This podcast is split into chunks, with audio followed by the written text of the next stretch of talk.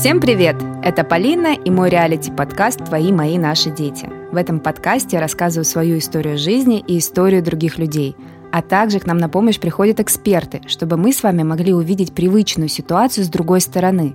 И сегодня мы посмотрим на развитие ребенка через призму игры. У меня в гостях Азмет Лехас, сертифицированный коуч, профессиональный бизнес-тренер, актер театра и кино, преподаватель актерского мастерства для взрослых и детей и, самое важное, отец двоих детей – Сегодня мы поговорим о развитии ребенка через игры, через понимание себя и других, понимание мира. Обсудим, что помогает ребенку адаптироваться в ситуациях, помогает контролировать свои чувства и выстраивать границы. Азмет, привет. Привет. Азмет, расскажи, пожалуйста, более подробно про себя, чем ты сейчас занимаешься и какой у тебя опыт взаимодействия с детьми.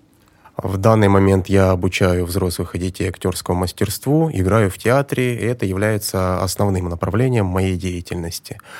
Опыт довольно большой, начиналось все в далеком-далеком детстве. Так сложилось, что я всегда был старшим ребенком в семье и часто и много взаимодействовал с младшими братьями, сестрами, позже племянниками, племянницами. Потом родились свои дети, и взаимодействие стало еще более широким, ярким, интересным. А в какой-то момент я решил устроить своим детям праздник. Просто была такая идея, вдруг возникла, и я решил побыть Дедом Морозом, поздравить их с Новым годом. Я купил костюм, переоделся, а, был такой интересный, активный, удивительный вечер. Для меня самое удивительное было, что дети меня не узнали – и тогда я подумал, что вот действительно, да, через игру, через взаимодействие э, дети могут расслабляться, расширяться, раскрепощаться и почувствовать себя ну, вот, в полной мере собой. Посмотреть другие свои грани, раскрыть. И постепенно это стало моим профессиональным таким направлением. А я стал преподавать актерское мастерство для детей на базе театра. Потом меня пригласили в киношколу, и я стал обучать детей уже непосредственно для подготовки к киносъемкам, а, к игре на сцене. И основное, основной такой эффект, который происходит от наших занятий, это раскрепощение детей, а, их личностный рост, взаимодействие друг с другом, кооперация, коммуникация и развитие вот личных и таких коллективных навыков. А вот скажи, пожалуйста, с какими ситуациями сталкиваются родители и приводят своих детей к тебе? Чаще всего ситуации такие, что ребенок зажат, ребенок закомплексован, а ребенок не находит себя в коллективе, в классе, там, в группе, в школе, и родители просят ну, как-то раскрепостить, помочь э, адаптироваться в социуме. И вот с такими запросами в основном я работаю сейчас. А какие-то примеры есть у тебя там?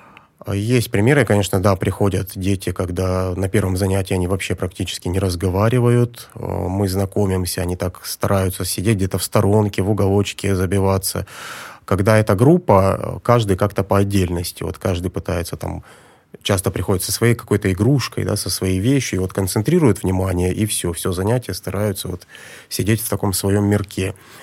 И в процессе игр, в процессе взаимодействия постепенно дети раскрепощаются, и к концу курса, ну, длительности курса бывают разные, ребенок уже совсем другой. Они общаются, они взаимодействуют, они помогают друг другу, они видят ценность друг друга в каждом, видят яркие стороны, видят положительные качества, слабые стороны, и, дополняя друг друга, вот, помогают такой командный результат создавать. Как ты думаешь, а что позволяет им все-таки раскрываться? Я думаю, это дружественная атмосфера, потому что я на занятиях создаю такую атмосферу, когда ребенок может ну, действительно расслабиться, раскрепоститься и почувствовать себя собой. А я даю им понять, что здесь нет правильно-неправильно, что никто вас не накажет, не упрекнет. Нет какой-то оценки, да? Нет оценки, да. То есть тут такая безопасная среда, где вы можете реально проявиться. Даже часто вот дети бывают сами боятся себя, своих эмоций, своих проявлений. А, и здесь тут бывает так, что вот приходил ребенок недавно, пример приведу, 4 а, года парню, он все время был такой зажатый, тихий-тихий, и мы начинаем играть, он начинает взаимодействовать с детьми, и все время заканчивается такой потасовкой. И когда я его спросил, ну вот, как, какая тебе выгода в этом, что ты в этом находишь, почему, он так задумался и говорит, мне кажется, я агрессивный. Но меня не понимают ни в классе, ни дома, и мне некуда эту агрессию выразить. А здесь, получается, я могу. А сколько лет ему? Четыре года. Четыре? Да. И мы в итоге договорились, что да, ты выражай свою агрессию, но так, чтобы это было экологично, то есть не причиняя вред другим а это детям. как? Можно меня научить? Можно бросаться подушками, игрушками, да, можно кричать, можно проявлять себя в роли какого-то животного, там, дикого, ну, так, чтобы не травмировать А домой детей. он потом не придет и не будет бросаться подушками в маму? Э, Дома они применяют дома полученные знания и тоже экологично, мягко стараются взаимодействовать. И очень хорошо, когда родители тоже включаются вот в такое развитие детей и поддерживают их дома уже вот в их таком новом проявлении. То есть не по-старому, а учитывая, что ребенок уже что-то узнал, чему-то научился, как-то себя раскрыл, они помогают ему дома еще а вот как э, лучше начинать все-таки? Это индивидуальные какие-то занятия или лучше сразу в группе? Или это зависит от запроса? Наверное, зависит от запроса. Я предпочитаю больше работать в группе. Так они быстрее адаптируются, быстрее взаимодействуют. И ребенку в группе проще находить э, кого-то близкого по интересам, да, близкого по духу, и тогда в этой атмосфере он раскрывается быстрее.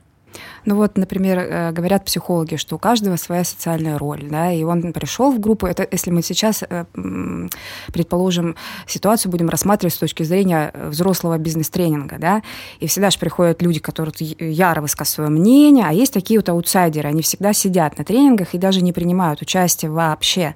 Угу. Вот среди детей это тоже так же проявляется, такие же вот похожие, но он, может быть, и не хочет принимать участие. Вот если ты бизнес-тренинг взрослый ведешь, например, да, они, их же никак не заставишь включиться или все-таки заставишь? Очень похоже взаимодействие. Различие принципиальное в том, что дети все-таки они более открыты, более подвижны, более активны. Их легче завлечь чем-то. То есть, ну, если ко взрослому нужно искать подход, взрослый там может действительно закрыться, и вот все, я принял принципиальную позицию закрыться, никак вы меня не растормошите то ребенку можно найти тот интерес, на который он зажжется. И если он зажжется, то он включается активно. И тут начинают проявляться не только те их привычные роли, которые они обычно исполняют, но и другие – которые в них где-то глубоко сидят, но они не проявляются в социуме. Вот э, ты сказал правильную такую вещь, что родители должны реагировать на ребенка нового, да, то есть он проходит какое-то развитие собственное, у него появляются какие-то там навыки, и он дома меняется, и он дома, возможно, уже стал неудобный, потому что он в систему живых не попадает. Нам привычно уже там где-то закричать, наказать, да, ребенок, он так, меня так научили проявлять подушкой, там, побить, там, диван, к примеру. А, как с родителями? Э, ты общаешься по этому поводу? Ты их подготавливаешь? Или они сами приходят и задают тебе вопросы?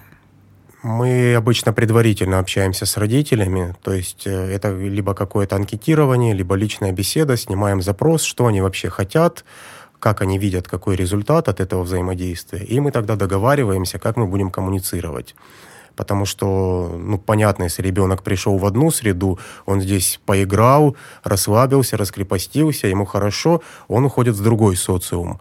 И если там будут резко противоположные правила, то ну, он сольет все то, что получил здесь.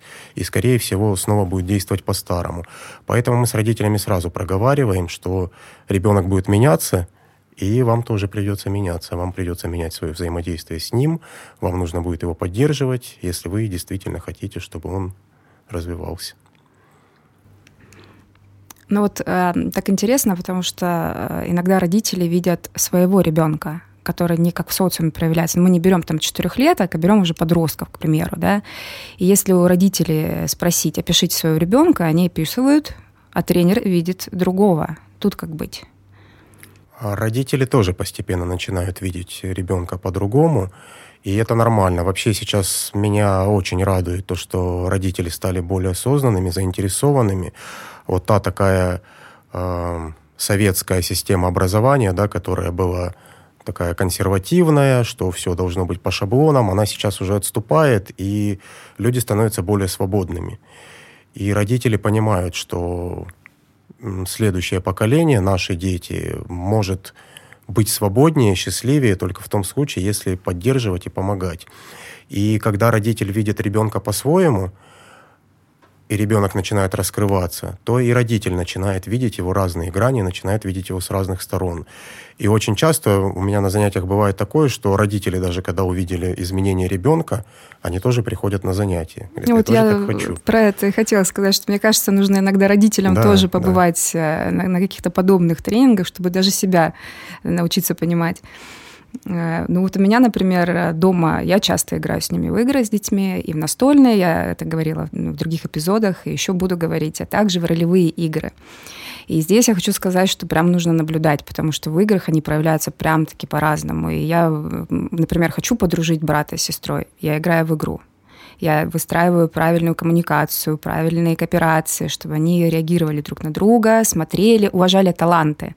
Да, у меня в игре бывает нет пола ну, да, у нас там мальчик, девочка, да, но нет пола для того, чтобы они смотрели, а чем ты прекрасен, мой брат или моя сестра, чем ты, вот э, мне дана такая вот классная, например, там Алиса, она может хорошо рисовать. Я говорю, возьми Алису, и пусть она тебе поможет что-то разукрасить по школе. Ну да, так смотрит, хороший навык. И вот это все про э, я э, ну, не заставляла, наверное, такое слово не очень. Я показывала это в игре именно. Но на самом деле все бывает по-разному, потому что сейчас играешь, сейчас понятно, завтра опять непонятно. Процесс такой долгий в этом плане. А, а какие игры, например, на командообразование? Вот чтобы сплотить класс, что такое? А, как правило, мы начинаем с игр подвижных, когда ну, раздаются каждому какие-то роли, и нужно выполнить какое-то задание, например. То есть простая подвижная игра, когда они включают тело, включают коммуникации, чувство пространства, то есть они полностью ориентируются да, друг на друге, на предметах, которые рядом находятся, что как можно применить, использовать, и выполняют задания. Далее мы можем усложнять игры, то есть уже нужно включать эмоциональный интеллект, включать там различные архетипы, учитывать особенности друг друга. Здесь они проявляют э, лучшие качества каждого, да, то есть экспертность каждого вычленяется, и они командой, вот кто-то в чем-то хорош, кто-то в этом, кто-то в этом, кто-то там хорошо рисует, у кого-то хорошая память, у кого-то хорошая наблюдательность. И они, выбирая лучшие качества друг друга, соединяют это все для достижения наилучшего результата. Результат будет виден сразу или нет? А, как правило, это дается задание, вот нужно сделать вот это. Там, например, за такое-то время выполнить какое-то задание, и они командой должны выполнить. Да, результат, как правило, видно сразу, и после выполнения мы проводим такой шеринг, обсуждаем, а, каждый высказывает свои наблюдения, что получилось, что было сложно, что было легко, как это вообще было взаимодействовать, какие моменты отметили. И мы вместе в команде так вот выбираем. Такой тренинг, он примерно на возраст э, какой ориентирован? Ну, лет от восьми и старше. То есть, когда уже дети ну, более-менее понимают себя, других людей и могут уже взаимодействовать. Мне кажется, это самый такой хороший возраст выстраивать да. и границы учить. Да. А как они, например, на тренинге могут э, границы прокачать свои? Ведь это сейчас такое модное слово. Начинайте с себя. Ну, это прежде всего, детям. да, уважение друг к другу. В первую очередь, когда они уважают границы другого человека, то они тогда смотрят и на свои границы по-другому. А будет ли это эффективно, если дома это нарушено? Если дома мама и папа Само не умеют собой, соблюдать границы. Да, социум, он, конечно, влияет, и мы знаем, да, все, что первые шесть лет ребенок получает все свои установки, программы, э, манеры поведения от родителей, то есть от ближайшего окружения, от семьи. И они настолько глубоко заседают, что ну, начинают действовать уже у него как именно установки всю жизнь. И большинство из них так и остается на всю жизнь. Поэтому здесь, опять же, работа с родителями, донести родителям то, что важно, чтобы вы своим примером подавали детям, показывали, как нужно делать. И здесь ребенок и родитель уже друг другу являются учителем и учеником потому что ребенок чему-то научился, он принес это в семью, и если в семье адекватные, открытые родители готовы это принять и улучшить взаимоотношения, то будет эффект положительный. Азмета, давай вернемся к тому, что э, все навыки, ну не все, но основное большое количество закладывается у детей в 6, до 6 лет. Как ты думаешь, раньше это нужно заниматься развитием этих навыков? Как-то ну, границы те же, или вот, например, эмоциональный интеллект, психологи говорят, развивать? Безусловно, это нужно, и развитие детей, и в том числе эмоциональный интеллект сейчас очень сильно помолодели. То есть, если раньше применялось это в бизнес-среде, да, для людей уже состоявшихся, то сейчас все больше и больше для детей, и в том числе для маленьких детей. Потому что вот именно в эти первые годы жизни у ребенка формируются не только манеры поведения, но и такая аура доверия. Доверия миру, доверия близким. И вот такие архетипы взаимодействия с людьми, они тоже формируются вот в первые 5-6 лет жизни. И поэтому, если ребенка в эти годы ограничивают, э, ему там ставят разные установки, можно, нельзя, то он в этих рамках и вырастает, и начинает действовать. Если же все это происходит через игры, через доверие, через взаимное уважение границ, то ребенок вырастает намного более раскрепощенным, более открытым, легким, пластичным. Э, он легче воспринимает информацию, обучаемость. И часто такие дети, они даже могут обучать этому других. Вот знаете, как такой, может, пример э, из животного мира, когда попугая научили говорить, и потом сажают его в клетку с другими попугайчиками, он потихоньку учит их всех говорить. Угу. Вот примерно так же происходит у детей. А есть, извини, э, перебила, а у тебя есть, например, какая-нибудь такая игра, ну, как вот лайфхак, да, что ты можешь, например, сейчас посоветовать, как э, играть с детьми до 6 лет, например, чтобы объяснить эмоциональный интеллект или какие-нибудь навыки коммуникации, которые им тоже пригодятся потом в садике. Да, очень интересные игры. Это вот именно из сферы актерского мастерства, когда дети сами разбирают себе какие-то роли, которые они хотели бы сыграть. Они сами придумывают небольшой сценарий, ну, делаем такую мини-сценку, игру. И тоже нужно что-нибудь сделать, там, например, прийти к какому-то результату. А, ну, допустим, там принцесса заболела, и всем в королевстве нужно найти волшебный цветок, приготовить зелье, напоить принцессу, чтобы она жила. И они начинают взаимодействовать, искать, каждый проявляется именно в своей роли по-разному.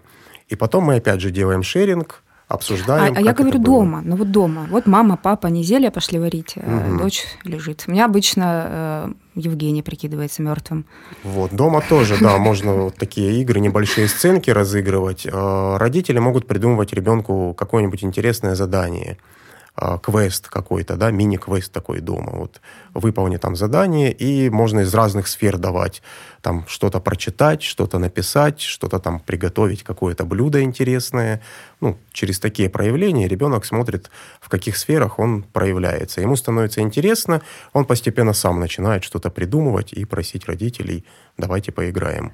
Но вот мое наблюдение среди своих детей и детей моих друзей, все абсолютно разные, как и все люди, и как все родители.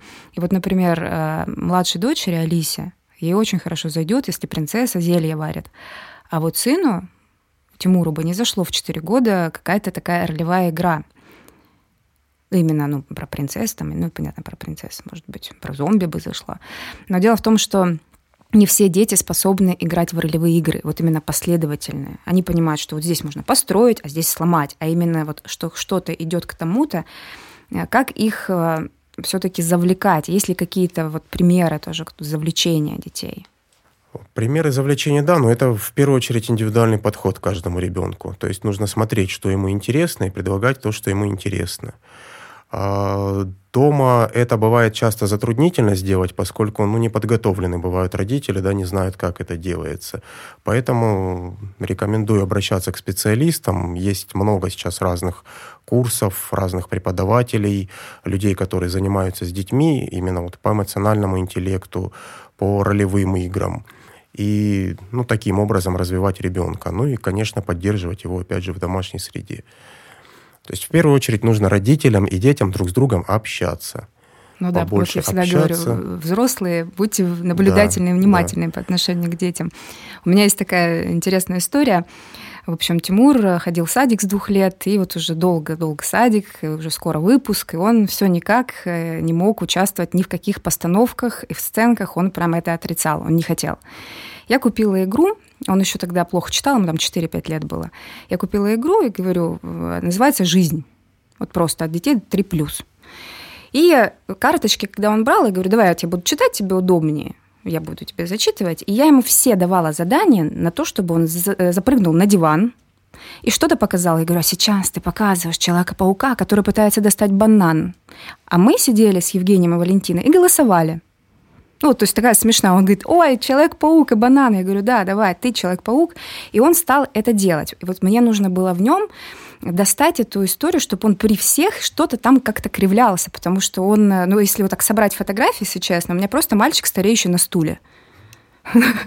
Ну, серьезно, ну просто фотка, фотка, каждый праздник, там по четыре праздника в этом саду, и просто увеличивающийся Тимур на одном и том же стуле. И тут мы стали в эту игру играть, и постоянно. И прям я просила, все берут карточки, и постоянно Тимуру нужно... И мы все делали. То есть не только...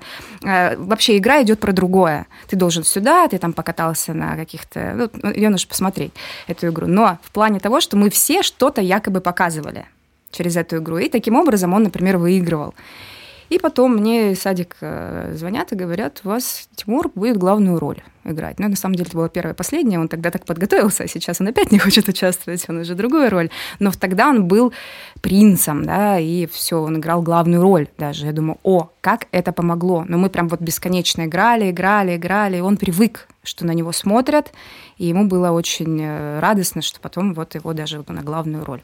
Но сейчас, вот вы знаете, в чем проблема? Он мне говорит, я главную роль только буду играть, а остальные нет. То есть деревом я стоять уже не буду после того, что я был принцип, извините, но все. Ну, это тоже такой определенный уровень, да. Дети развиваются, он достигает какого-то уровня, и, значит, уже пора ему сделать следующий шаг. Значит, сейчас раскроется что-то еще в нем такое.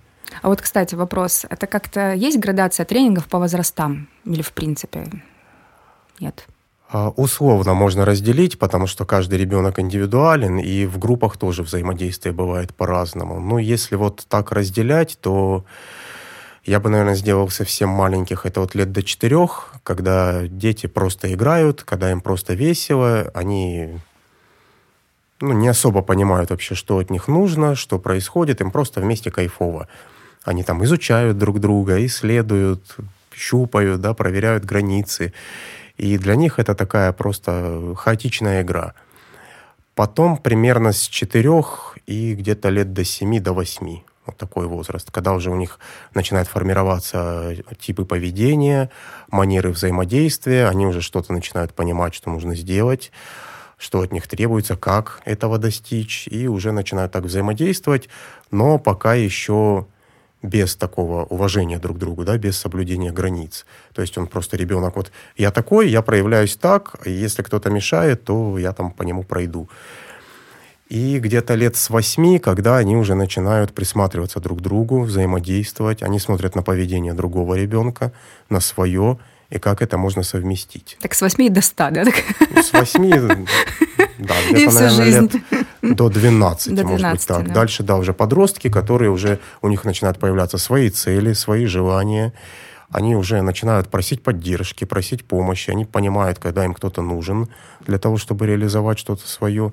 И уже начинают взаимодействовать на такой, выходя взрослый уровень. А вот э, подростки, это какие навыки у них там в основном? У них самые разные. Вот здесь как раз начинает уже проявляться и творчество, и полученные знания, умения. То есть кто-то видит себя там в искусстве, да, начинает быстрее развиваться в этой теме. Кому-то интересен спорт, он начинает активнее там заниматься спортом. Кто-то в науку ударяется. Ну, то есть когда персонализация наступает, да? Да, да такая вот уже более структурированность, определенность. Очень многие родители, вот мы вернемся к подросткам, Э, они жалуются на то, что им сейчас все неинтересно. И, возможно, у них не было никаких э, дополнительных э, занятий, развития, там, границ, эмоционального интеллекта до подросткового возраста. Как-то сейчас нужно начинать им развиваться или уже все, поезд ушел? Ну, поезд никогда не ушел. Ребенок живет в каждом из нас до самой старости, поэтому всегда можно его проявить и через этого ребенка раскрыться самим, в каком бы возрасте мы не были, в том числе и про подростков также. А, здесь тоже такой период, когда им очень нужна поддержка, когда мир уже начинает с них спрашивать зачастую как со взрослых, да, что происходит в эти моменты, рождается. ответственность. Да. Человек получает паспорт, для него это такой документ персонализации личности, да, такая идентификация в социуме. А, дети начинают готовиться к окончанию школы, там, к экзаменам постепенно. И здесь тоже они понимают, что все больше приходит ответственности, что им нужно уже определяться самим по жизни. А, они уже понимают свои интересы, чем они хотят заниматься, чем они не хотят заниматься, какие люди для них комфортны в их окружении, какие некомфортны, с кем они не готовы взаимодействовать. И здесь тоже через игру очень многое можно выявить. Немного другие могут быть по структуре игры, но в том числе тоже команда образования э, на выполнение ролевых каких-то предназначений. Здесь очень хорошо могут заходить такие игры, когда она длительная игра. То есть не так, что раз собрались и сделали, а мы собрались, Э, взяли какой-то проект, да, который нужно выполнить, каждый получил свое задание, и дети могут расходиться по домам и какое-то продолжительное время готовиться, выполняют, что-то делают, собирают информацию, с, э, кооперируются вместе. Здесь они начинают активно взаимодействовать. То есть они созваниваются, встречаются, вместе что-то делают, и потом в конце выдают такой готовый проект, готовый результат. А ты мне можешь поделиться э, каким-нибудь проектом, который у тебя сейчас вот есть, и он идет? А, сейчас это... Мы готовим сейчас мини-сценку а, с детьми 15-17 лет. Группа там порядка 12 человек, и у них задача снять такой свой небольшой мини-фильм. То есть они сами распределяют свои роли, сами пишут сценарий, они сами снимают кусочки, нарезают, и их задача вот в течение трех месяцев полностью подготовить такой уже готовый проект, который они потом презентуют на публику.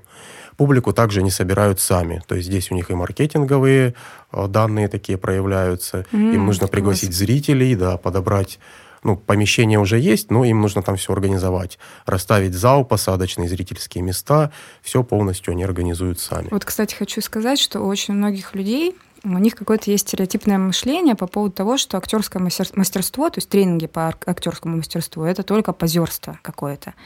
А что еще вот может дать? Вот я слышу, маркетинг был, да? Да, да. Что ну, еще? на самом деле это очень глубоко. Это различные роли, и очень часто вот дети, подростки, они на уроках актерского мастерства просто проявляются так, как они сами не ожидали а проявляют эмоции, которых они не, обычно не испытывают в жизни. Они да? не пугаются этого сами?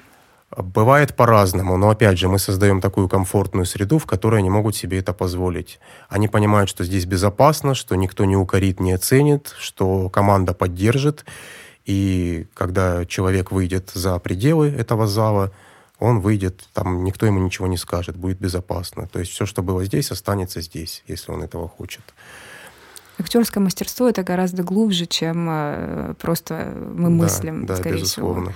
Я вообще это очень люблю. Мне кажется, там все можно развить, э, и коммуникацию, и кооперацию. И тут же вот э, для меня сейчас это было откровением, что действительно они сами организуют себе процесс, вплоть до сбора э, зрителей, да, да, да. До, там, продажи билетов, может, так вот э, ну, вообще здорово. Да, они сами рисуют пригласительные. То есть тут и дизайнерские какие-то, да, да, творческие совсем очень идеи. широко так все раскрывается. А они как-то распределяют роли. Вот ты отвечаешь, например, э, за маркетинг, ты отвечаешь да. за дизайн э, пригласительного, да? да То есть они между собой же, договаривают. Или те... тренер в тех же играх они проявляют свои сильные стороны и в соответствии с сильными сторонами распределяют полномочия так, чтобы это было максимально эффективно. То есть, если кто-то умеет хорошо снимать на камеру, они договариваются, тебе нормально, будешь снимать, да, с удовольствием. Ребенок, значит, ты будешь оператор. Там кто-то режиссер, да, хороший, может там наблюдать, замечать какие-то недостатки и как-то корректировать мизансцену, корректировать положение актеров, вот, кто-то может хорошо собирать зрителей, например. Он тогда выполняет маркетинговую функцию. То есть, получается, они пришли все в группу, были совершенно одинаковые, и потом в группе выросли да, да. до каких-то ролей, и уже вот они понимают, что это их талант, и они могут это делать и применять уже в последующей, в жизни вообще, в принципе. Это очень здорово. Мы сейчас с тобой поговорили, когда родители понимают своих детей, видят какие-то истории и приводят э, непосредственно в, не знаю, там, на курсы актерского мастерства, находят и приводят. А что делать, э, когда ребенок ну, очень занят? Э, школа, секция, школа, секция. Вот мое мнение, что в школе это та среда, где они одного возраста, э, не обязательно, что они друзья, и вот это та среда, на которой можно и нужно учиться. Ведь в, процессе, в будущем это будет какая-нибудь работа, корпорация, просто свой бизнес, да, и это абсолютно разные люди, это не родственники, не друзья, потому что в каких-то таких тренингах, ну, э, родители привели, во-первых, они сначала узники, а потом они там себе друзей находят, а школа – это школа, Какие-то проекты со школами у тебя вообще существуют? А, ну да, действительно, в школе дети проводят большую часть своего времени. Это и... очень, извини, перебью, это очень влияет. Такой социум, да, который конечно, конечно. запреты. И больше всего, да, вот, э, больше всего, что они делают, как они воспринимают мир, они берут именно в школе. Вот в этот период, особенно начальной школы, первые годы обучения. И вот сейчас у меня есть проект, обратился один класс прямо из школы. Запрос был такой, что класс недружный.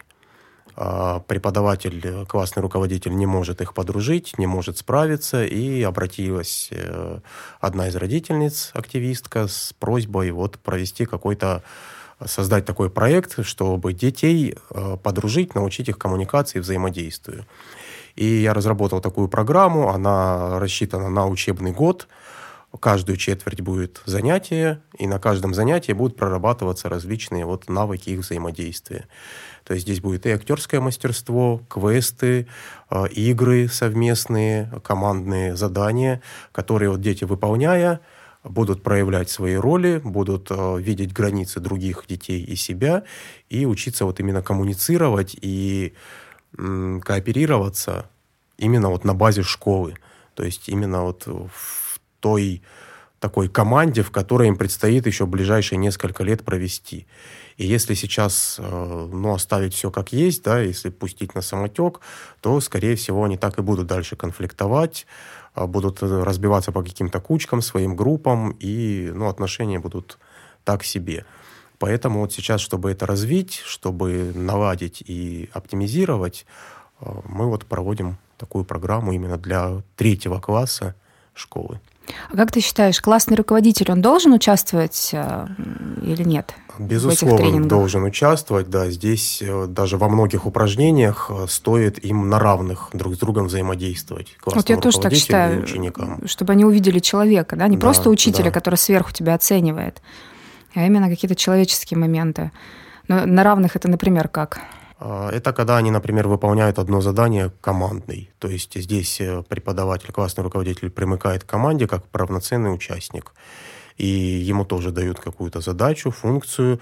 Даже может получиться так, что кто-то из учеников будет руководителем какого-то задания, да, а э, преподаватель будет условно подчиненным, то есть будет выполнять какие-то задачи.